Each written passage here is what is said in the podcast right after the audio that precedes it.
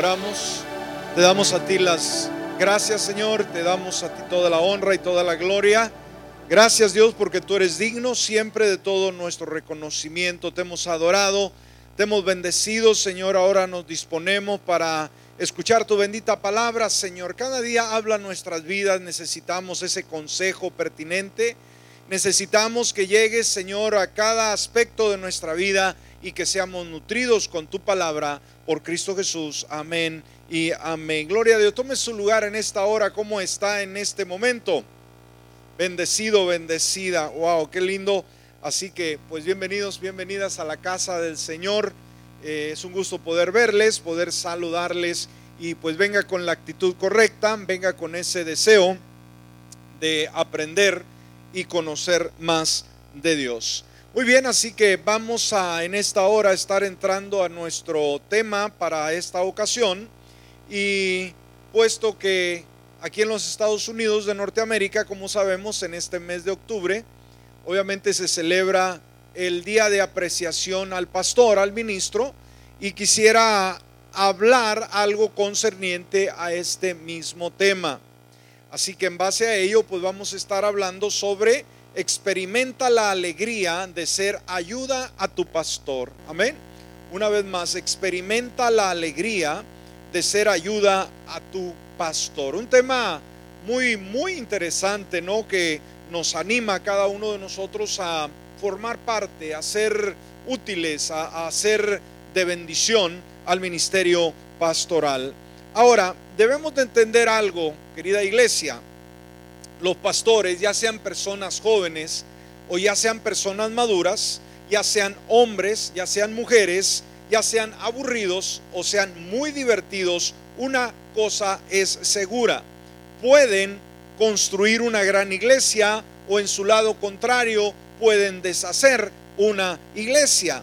Entonces, cuando alguien, por ejemplo, está considerando visitar la iglesia, un invitado que le dice, oye, vayamos a la casa del Señor, surge una pregunta y una de ellas es muy interesante, a que quizás ellos pregunten, ¿y quién es el pastor y cómo es el pastor? Yo creo que esto de alguna manera eh, quieren saber porque en base a ello, pues la iglesia eh, es formada. Ahora, debemos de entender que dentro del ministerio pastoral hay tantos diferentes, de, eh, diferentes tipos de pastores como los sabores de helados que existen, ¿no? De nieve, de paletas, lo que usted quiera llamarlo.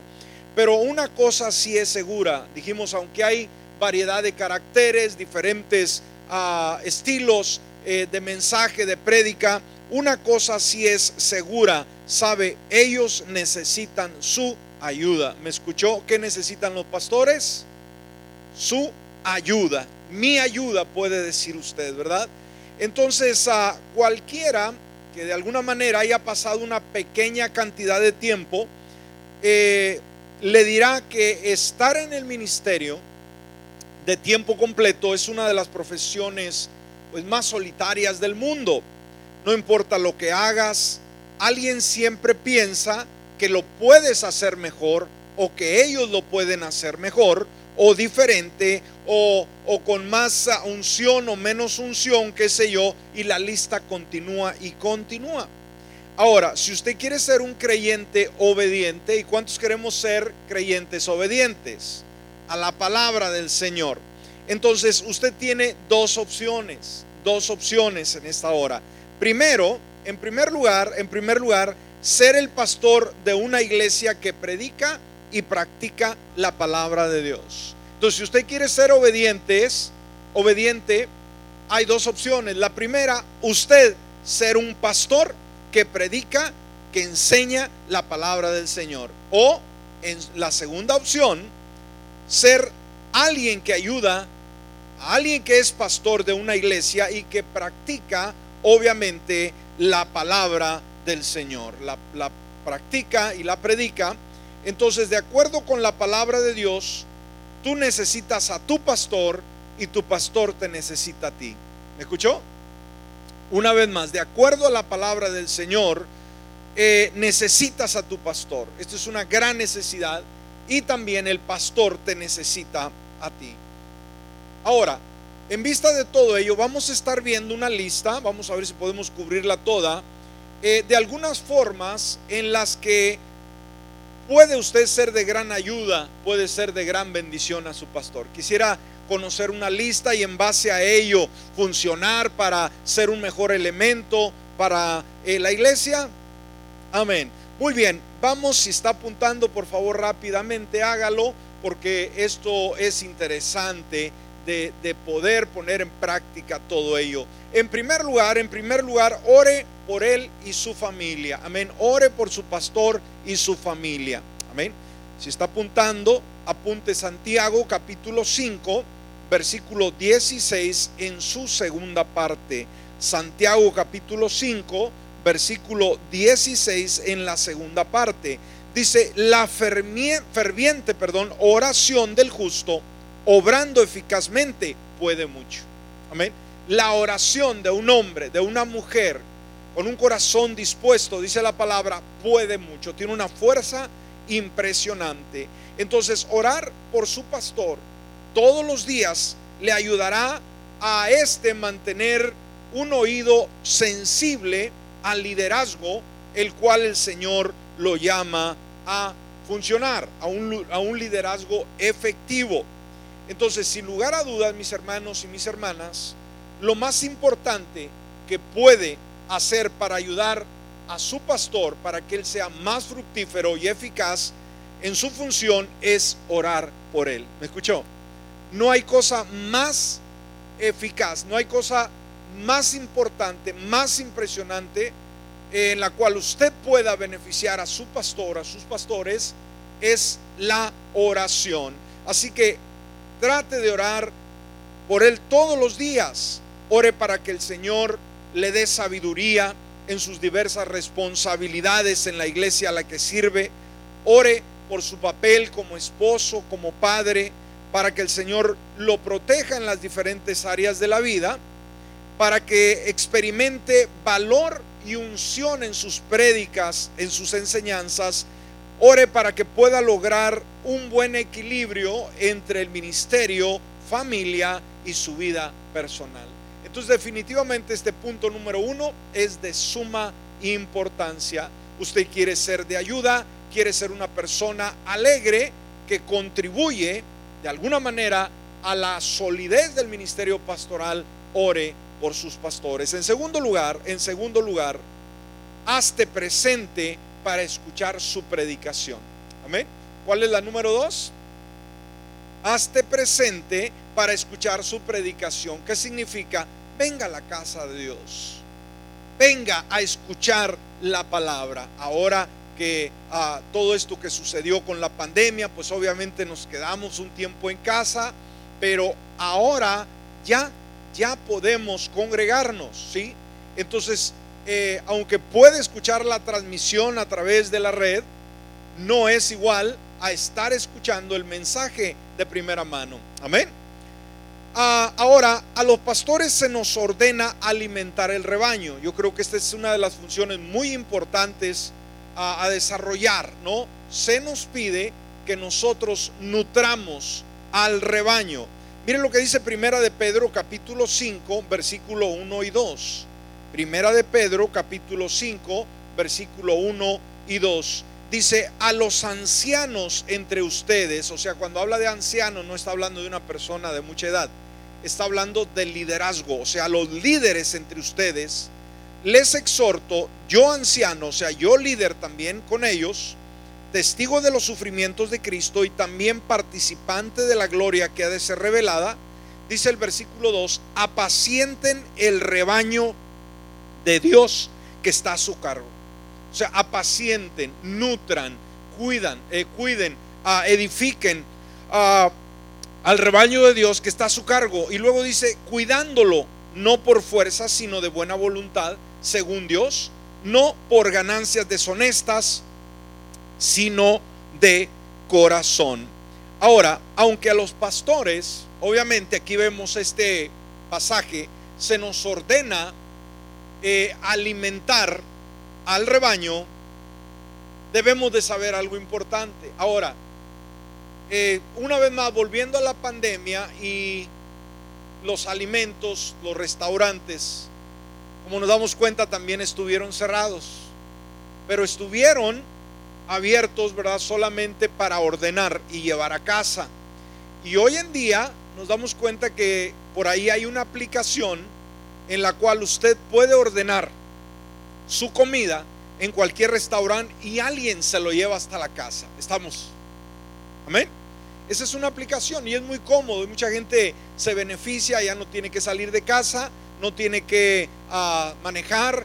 Eh, alguien le lleva hasta la puerta de su casa lo que usted ordene. Entonces, o sea, ya no visita el restaurante, ahí está. Ahora, muchas veces en, el, en la iglesia, a través de esta pandemia, como que nos quedamos en casa y llega el momento en que también como que caemos en el mismo juego, ¿no?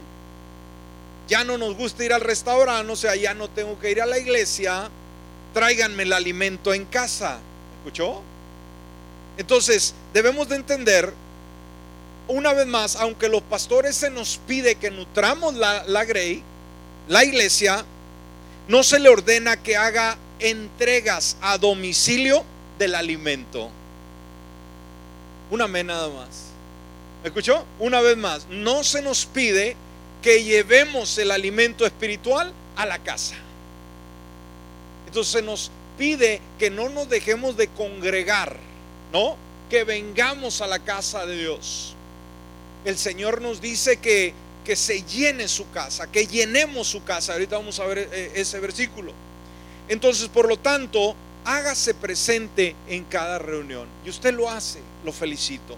Pero si alguien nos está escuchando o nos está viendo, el llamado es simplemente hacerse presente. ¿Cuándo? En cada reunión. Ahora, dentro de este mismo punto, hermanos, dígale a su pastor si su sermón le ha ministrado su vida.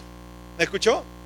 Una vez más, ¿qué le va a decir a su pastor si el sermón le ha ministrado a su vida. ¿A cuántos les ministra la palabra? Bueno, muy, poco escuchamos que sí le ministró. Decimos, usted ya sabe, pastor. No, no, no, no, no. Es como eh, la, la, mujer, ¿verdad? Que le dice, me amas, le dice al viejo, ya sabes que te amo, pero nunca me lo dices. Pero tú ya sabes. No. Entonces muchas veces deducimos o deduce usted que sí se está nutriendo, pero que no hay necesidad de poder decirle al pastor o al que estuvo exponiendo la palabra que el mensaje le tocó su vida. Si la palabra le toca, hermano, hermana, al momento de despedirse o a través de un texto, a través, no sé, de una, una llamada corta, hermano, simplemente su mensaje ministró mi vida. Aquí en la iglesia puedo decir que hay dos quizás tres personas que son las únicas que de vez en cuando, cuando se acuerdan, me mandan un texto me dice, pastor, esa palabra ministró mi vida. ¿Cuántos dije que hay? No, dos o tres. Y de vez en cuando, ¿eh? No seguido. Así que si escucha su sermón, o sea, el, sermón de, del pastor, y anima a su vida, cuando usted le dice, imagínese, también va a provocar ánimo en el pastor, ¿sí? Entonces, si le gustó como su pastor o alguien que está exponiendo la palabra, eh, le, gustó cómo abordó el tema, hágalo saber.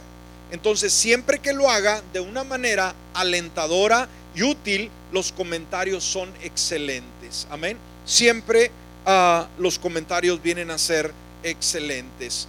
Ah, muchas veces Ah, sea, trate de ser específico. Si algo no es edificante, simplemente no hable. Si algo es edificante, simplemente dígalo. ¿Estamos? Vamos rápidamente para poder cubrir. Tercer punto. Dijimos en el segundo, ¿cuál es? Hazte presente para escuchar su predicación. Tercero, Elige servir en un trabajo de voluntario dentro de la iglesia y sé fiel. ¿Me escuchó?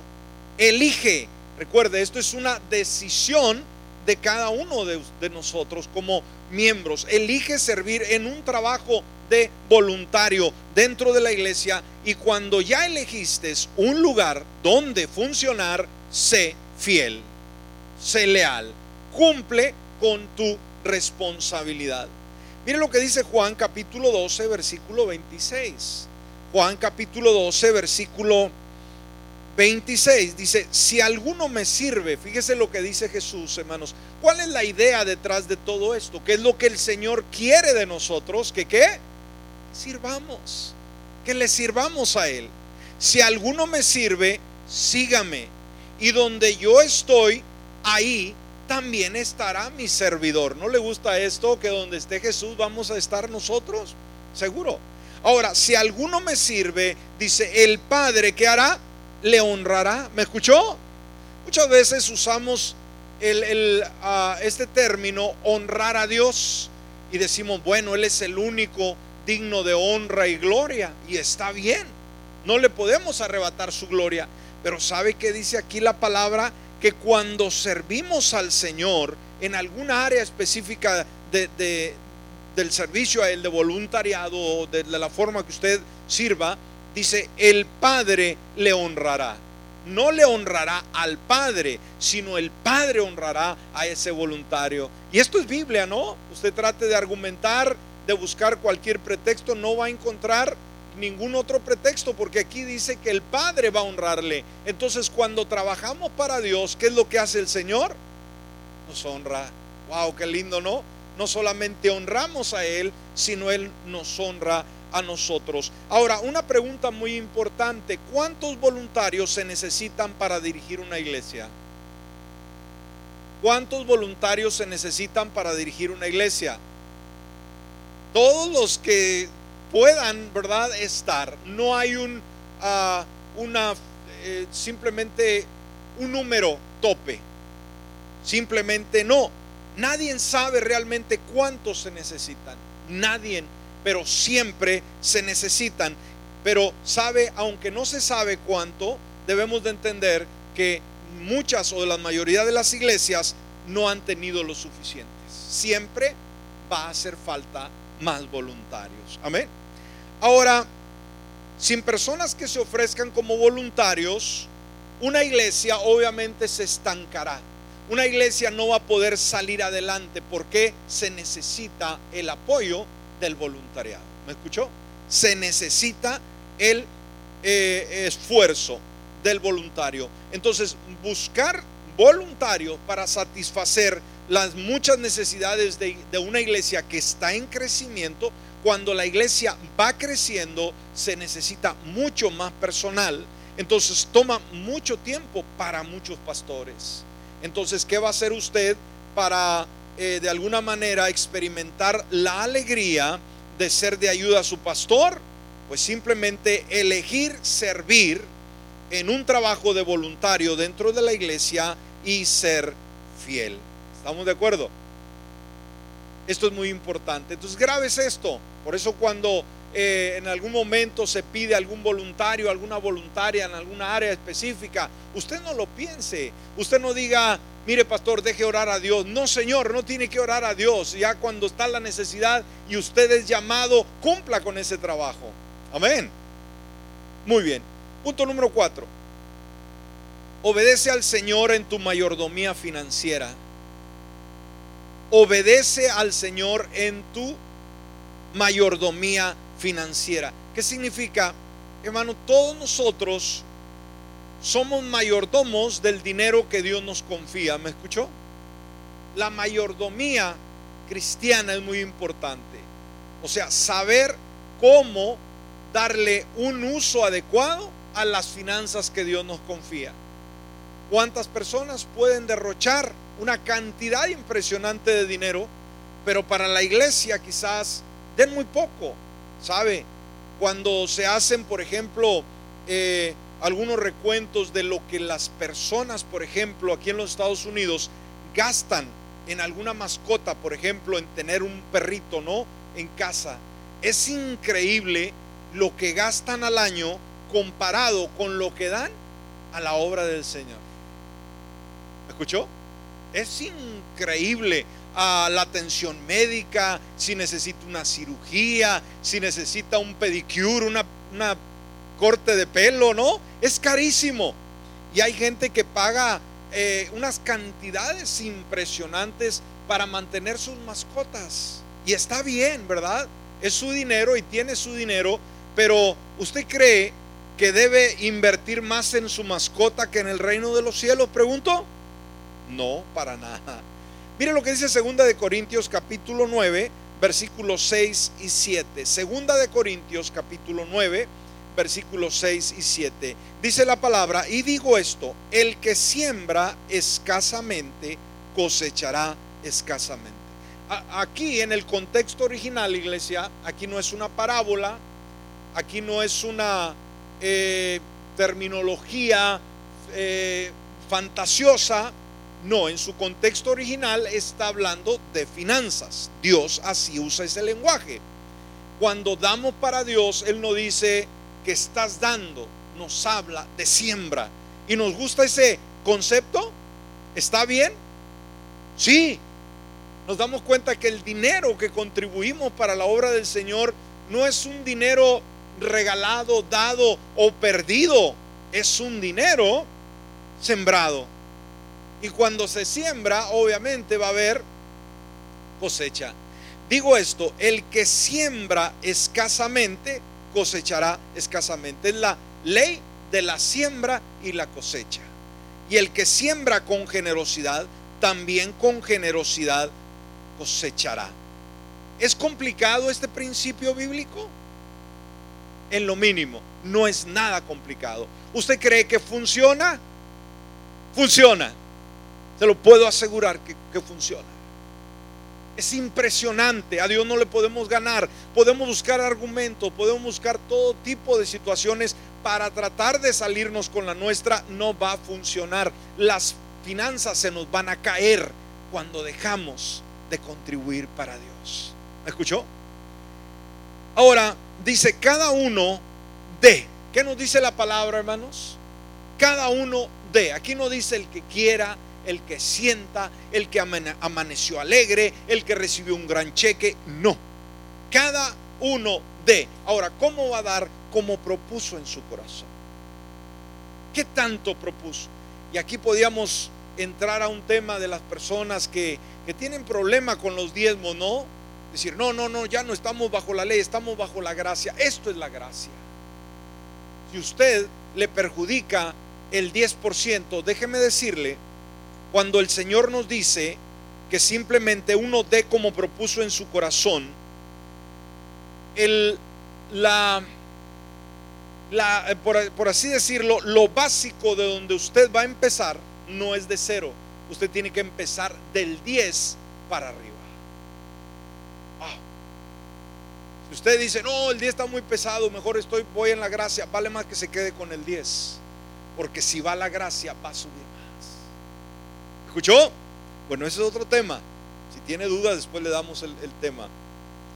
Entonces cada uno dé como propuso en su corazón, no con tristeza ni por obligación, porque Dios ama al dador alegre. Y poderoso es Dios para hacer que abunden ustedes toda gracia, a fin de que teniendo siempre, escúcheme cómo, cómo habla el lenguaje de Dios, hermanos. Es poderoso Dios. Aquí no, no, no habla de la pandemia, no tiene que ver la compañía, no tiene que ver los contratos, no tiene que ver nada eh, eh, el mayordomo, el jefe de la compañía que lo, eh, está ocupando a usted. Poderoso es Dios. ¿Quién es poderoso?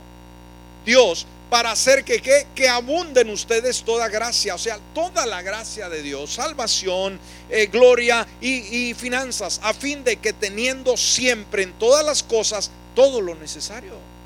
No vamos a andar con necesidad. Todo lo necesario abunden para toda buena obra. O sea, cuando dice Dios, yo te voy a dar de alguna manera una traducción de este versículo, pero te voy a dar que no tengan ninguna necesidad, pero al final del versículo dice, abunden para toda buena obra. ¿Qué significa? Te voy a dar para que tú seas generoso, generosa para contribuir de la misma manera. Amén. Entonces, obviamente, la iglesia necesita las ofrendas, las contribuciones del pueblo de Dios. ¿Sabe? Y hoy en la pandemia yo sé que ha creado mucho conflicto. Y ahorita hablar de finanzas, hermanos, en las redes lo acribillan. Y no solamente los impíos paganos que están allá afuera, los mismos cristianos. ¿Usted ha oído ese concepto, las benditas redes sociales? Y sabe, pueden ser muy buenas, pero aún en todos los ámbitos, como usted puede ver en la política, eh, en una persona, eh, a un artista que sale eh, en, alguna red social y que los comentarios abundan, es impresionante que las redes pueden contribuir de una manera efectiva, pero que también hay gente, lamentablemente, la red le permite a la gente ignorante también opinar. ¿Me escuchó? Eso es lo. Usted escucha a un presidente de cualquier nación del mundo, por mejor que sea, y habla algún tema en particular. En los comentarios, hermanos, va a haber, tenemos un buen presidente, esto es una buena política, pero habrá aquellos ignorantes que dirán, este presidente hay que sacarlo. ¿Escuchó? Porque eso es lo que hace las redes sociales. Anteriormente opinaba la persona que tenía educación, la persona que sabía lo que se estaba diciendo. Hoy cualquier tipo que no sabe ni su nombre, se le ocurre poner una tontera ahí en las redes sociales. De la misma manera a la iglesia del Señor. ahorita que hablar de finanzas, decir, pero ¿cómo con esta pandemia no hay ni trabajo? Si usted vean, las, los artículos en YouTube, hermano día con día. No que eh, las iglesias que piden los diezmos y que no es bíblico. Eh, y no estoy hablando del pagano. Estoy hablando supuestos cristianos que creen en Dios, que van al cielo, que creen en evangelizar al mundo, que creen en construir templos, pero que caiga todo del cielo. Qué ignorancia. ¿Escuchó? Ahora, deje decirles, hermanos, aquí como iglesia Gracias a Dios y gracias a ustedes que son personas generosas. Dios les ha de bendecir, les ha de multiplicar de una manera sobrenatural. Hablando con la tesorera, ¿verdad? Sobre las finanzas continuamente, le digo cómo van las finanzas en este tiempo de escasez y todo. Dice, la iglesia es una gente que ha aprendido a dar. ¿Por qué no se da un aplauso? Lo bendigo en el nombre de Jesús. Así que por muy fuerte que hable yo, hermanos, con relación a las finanzas, usted diga, dígalo, pastor. Dígalo para que lo oiga el pagano y lo oiga el frío que nos está viendo por ahí. Usted no se incomode. Usted ha sido una persona generosa, una persona que ha aprendido. Imagínese que fuera del otro lado, hermanos, nombre. Volaran garrotazos por todos lados, ¿no? Pero le felicito por ser una persona fiel y obediente y usted sabe de antemano cómo contribuye y usted sabe también cómo la bendición, bendición está sobre su vida. Ahorita que llegué, le decía a la persona que está de Ujiera allá enfrente, ¿y cómo estás, hermano? ¿Cómo te trata la vida? Dice, muy bien, tengo de todo en medio de la necesidad. ¡Wow! Esa palabra me impresionó. Comió bien, durmió bien, tiene una casa, tiene sus gastos pagados, no está enfermo de, del virus ni de ninguna otra cosa, estamos más que bendecidos. Amén. Pero no tengo el millón de dólares que quería. Olvídese del millón de, dólares. Hay gente que se ha muerto con 5, 10, 20, 30 millones de dólares y, el virus se los ha llevado. Amén. Bueno, así que una vez más, obedezca al Señor en su mayordomía financiera y ustedes lo han estado haciendo muy bien. Gracias por sus vidas. No se oyó ni una amén. Bueno. Quinto, una vez más, hermanos, enfóquese en el lema de esta hora. Punto número 5, visualiza un gran futuro para tu iglesia. ¿Me escuchó? Una vez más, ¿qué dije? Visualiza, ¿qué cosa, hermanos? Un gran futuro para tu iglesia. Y sabe, tenemos que profetizar, tenemos que creer, tenemos que confesar lo que viene. Esta pandemia, hermanos, ha traído mucho conflicto y como usted sabe, menguado la membresía en todas las iglesias. Alguien podrá decir, hombre, si esto fue el 2020, ¿cómo será el 2021? Esto va a ser terrible. hermano, no se preocupe y no caiga en el juego del mundo. Amén. Debe de saber que lo mejor está por llegar. Pero usted tiene que ser una persona visionaria, una persona que sueña, una persona que cree que estamos haciendo lo mejor para Dios, que estamos tratando de hacer el mejor trabajo efectivo para Dios y que Dios ha de honrar la fe de toda su iglesia. Amén. Visualiza un gran futuro para tu iglesia. Mira lo que dice Proverbios 29, 18. Proverbios 29, 18. Dice, donde no hay visión el pueblo se desenfrena, pero el que guarda la ley es bienaventurado. Sea, cuando no hay sueños, cuando no hay un derrotero, cuando no hay un rumbo, el pueblo se desenfrena. Pero simplemente el que guarda la ley es bienaventurado, el que se somete a, lo que Dios nos muestra y visualizamos un futuro maravilloso, nos va a ir bien y vamos a ver esa respuesta. Entonces, ¿cómo debe de ser usted como persona, como miembro de la iglesia, optimista o pesimista? ¿Cómo? Optimista, que es un pesimista, que se queja de todo. ¿Sí? No, esto no va a funcionar. Y mire, y, esto, y aquel dejó de llegar a la iglesia, y aquel ya no viene, y esto y lo otro. Esa es una persona pesimista. Y déjenme decirle, debemos tener mucho cuidado cuando usted abre su boca, cuando hace un comentario negativo con relación a la iglesia. Eso no va a beneficiar a nadie. ¿Sí? Oyes, no te preocupa que fulano ya no viene y que aquella ya no viene y el otro no viene. Hermano, no caiga en ese juego. Sea una persona optimista que sabemos de antemano que la iglesia es del Señor. Y que la pandemia o las circunstancias que han azotado, hermano, no van a poder detener porque dijo el Señor que ni el infierno mismo iba a poder con su iglesia. Ahora, tiene que ver mucho lo que usted dice. Una cosa es pensar, otra cosa es hablar.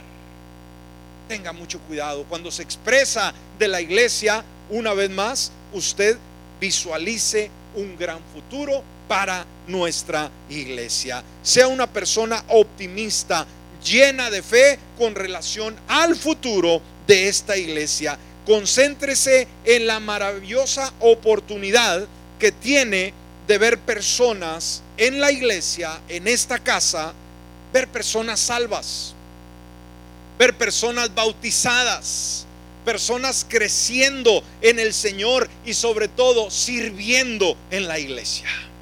¿Cuántos pueden ver eso? Amén. Hace unas semanas atrás tuvimos unos bautismos.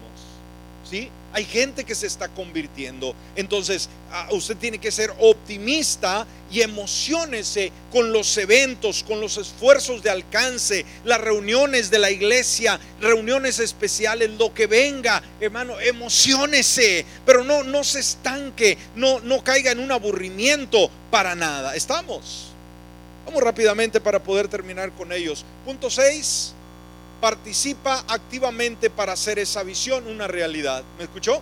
Participa activamente para hacer esa visión una realidad. No es solamente tener una visión, ser optimista del futuro, sino involúcrese. Usted tiene que ser parte de esa visión Santiago capítulo 1, versículo 22 en adelante, dice, pero sean que hacedores de la palabra y no solamente oidores, engañándose a ustedes mismos. Amén. ¿Qué nos dice la palabra que hay que hacer? Amén. Sean hacedores de la palabra, o sea, cumplan los propósitos, cumplan las metas sucesivamente. Vamos rápido para terminar. Punto número 7. Acrecenta el amor por tu familia de, la iglesia. ¿Me escuchó? Acrecenta tu amor por tu familia de la iglesia. ¿Sabe que somos una familia todos nosotros? Y que nos llevamos mejor y convivimos más que inclusive con nuestros propios familiares. ¿Se ha dado cuenta de eso? ¿Sí? Esta es nuestra familia. Hay familia. Obviamente tenemos hermanos, tenemos primos, tenemos ah, hermanas sucesivamente, pero pasamos más tiempo conocemos más a esta familia. Amén. Les tenemos más confianza, eh, nos vemos más seguido, ah, compartimos muchas cosas juntos, oramos juntos, cantamos juntos, lloramos juntos, más que con el resto de la familia. Entonces Jesús enseñó que el mundo nos reconocería a nosotros como sus seguidores por el amor que nos tenemos los unos a los otros. Amén. Por eso deberíamos de ser ah, reconocidos. Entonces, en base a esto, sé fiel en la oración de orar los unos por los otros. ¿Me escuchó? Hay que ser fieles en orar los unos por los otros. ¿Cuántos oran por los demás? Amén. A lo mejor por nombre, pero aun si no sabe todos los nombres o se les viene a memoria, yo creo que ora y dice, Señor, toca, bendice a quién? A todos los hermanos y hermanas de la iglesia. Ahí va incluido Pedro, Juan y Pablo y Judas y cuánto no. Ahí van todos, ahí van todos. Bueno, entonces sé consciente de aquellos que están luchando, aquellos que están batallando y busca la forma de poder ayudarlos. Amén. Cuídense unos a otros, funcionen como el cuerpo de Cristo. Somos llamados a cuidarnos los unos a los otros, no a carcomernos, no a destruirnos, a cuidarnos la espalda. Cuando alguien habla mal de su hermano, su hermana, ¿qué tiene que hacer usted? ¿Qué hace usted con su hermanito menor que alguien habla mal de él? Usted lo protege. De la misma manera, debe proteger la integridad de la familia de la casa. 8. Comparte a Cristo y tu iglesia con otros. ¿Qué dije, hermanos? Comparte a Jesucristo, al Señor Jesús, a Cristo y tu iglesia con otros. Diga que usted es creyente. Dígale a sus compañeros de trabajo, a sus familiares y hable de la iglesia. Amén.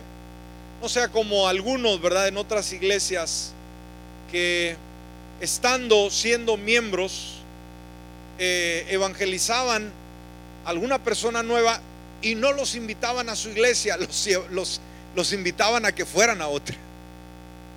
Wow, ¿me escuchó? A mí me consta, alguien me lo dijo, ¿verdad? Personalmente. No, no, yo no invito gente a mi iglesia. Yo les digo, váyanse a la otra, váyanse a aquella, vayan a la otra. Imagínense, no haga eso usted, ¿no? No, no, no. El que usted gana, diga, oye, pues véngase a la roca, es mi iglesia, es donde queremos que sea parte de ella. Amén. Amén. Entonces, de a conocer, en primer lugar, a Cristo, en segundo lugar, iglesia roca de los siglos. Lucas capítulo 14, versículo 23. Mire este versículo en esta traducción, hermanos, muy interesante, que debemos de poner mucho cuidado. Dice, el Señor dijo al siervo, ve por los caminos y por los callejones y exígeles. Wow, ¿qué dice la palabra? Ve por los caminos y por los callejones y exígeles a que entren, o sea, a que entren a la casa. Y mire la, última porción de, esta frase, dice, a que entren para que mi casa se llene. ¡Wow! ¿Qué dice Dios? Empújalos. ¿Para qué, hermano? ¿Para que mi casa, dice Dios, qué pasa? se llene. Esa debe ser nuestra visión. Esa debe ser nuestra pasión. Cada día, hermanos, cada momento. Aquí hay lugar para cuántas personas, hermanos. Hay mucho lugar para muchas personas. ¿Y cuál es el reto? ¿Qué nos dice Dios? Invítalos no solamente, sino exígeles a que entren. ¿Para qué? Para que mi casa se llene. ¿Cuál es el gusto del Señor? Que esté su casa vacía.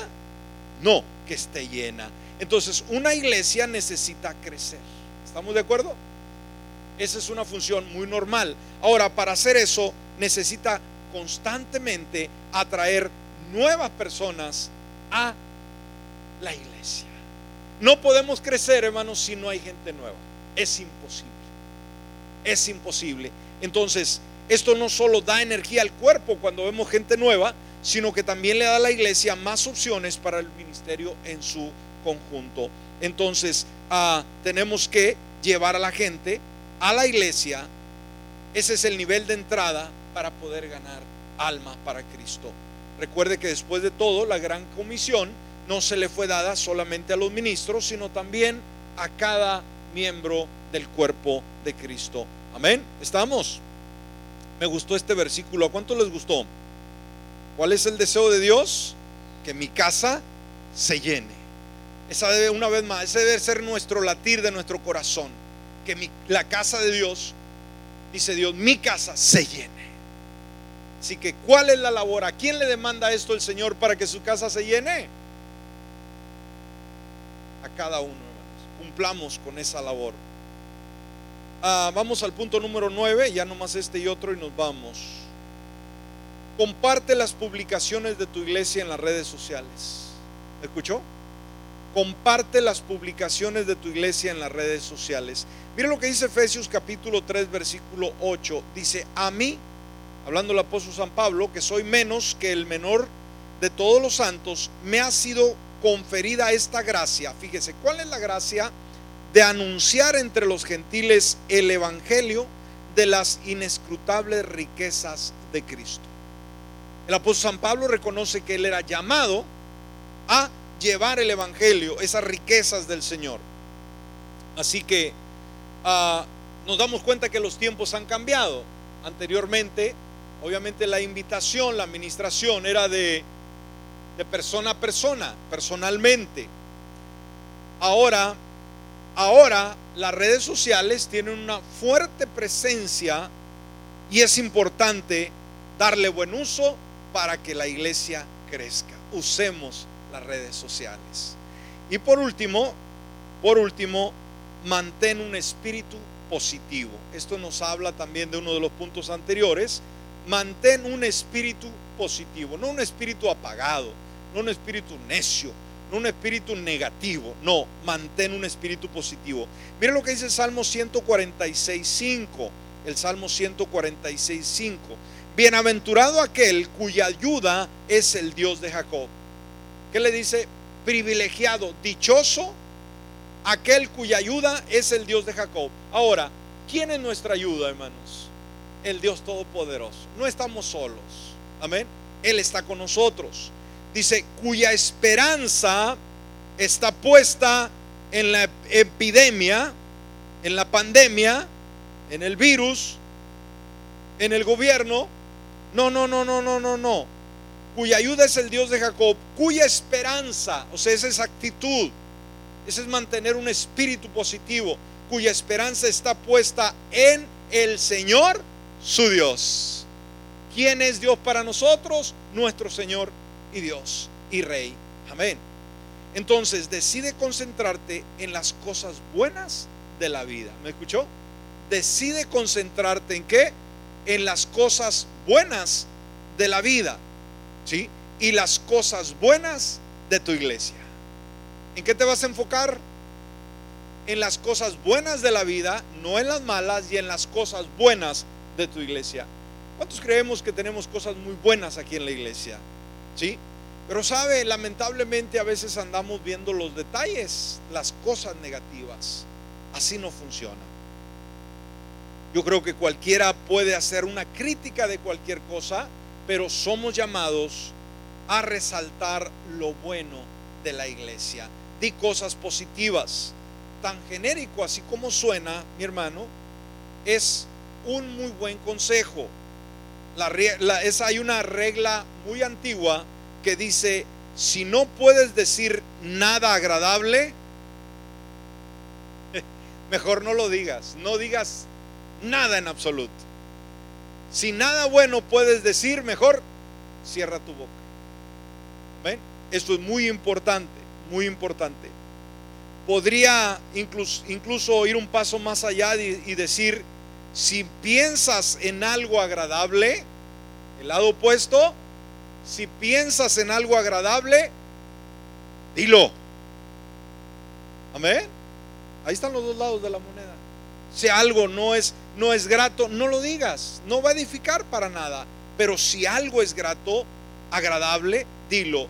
La mayoría de los pastores escuchan al menos una queja, escúcheme, según la estadística, la mayoría de pastores reciben por lo menos una queja cada semana sobre algo negativo de la iglesia.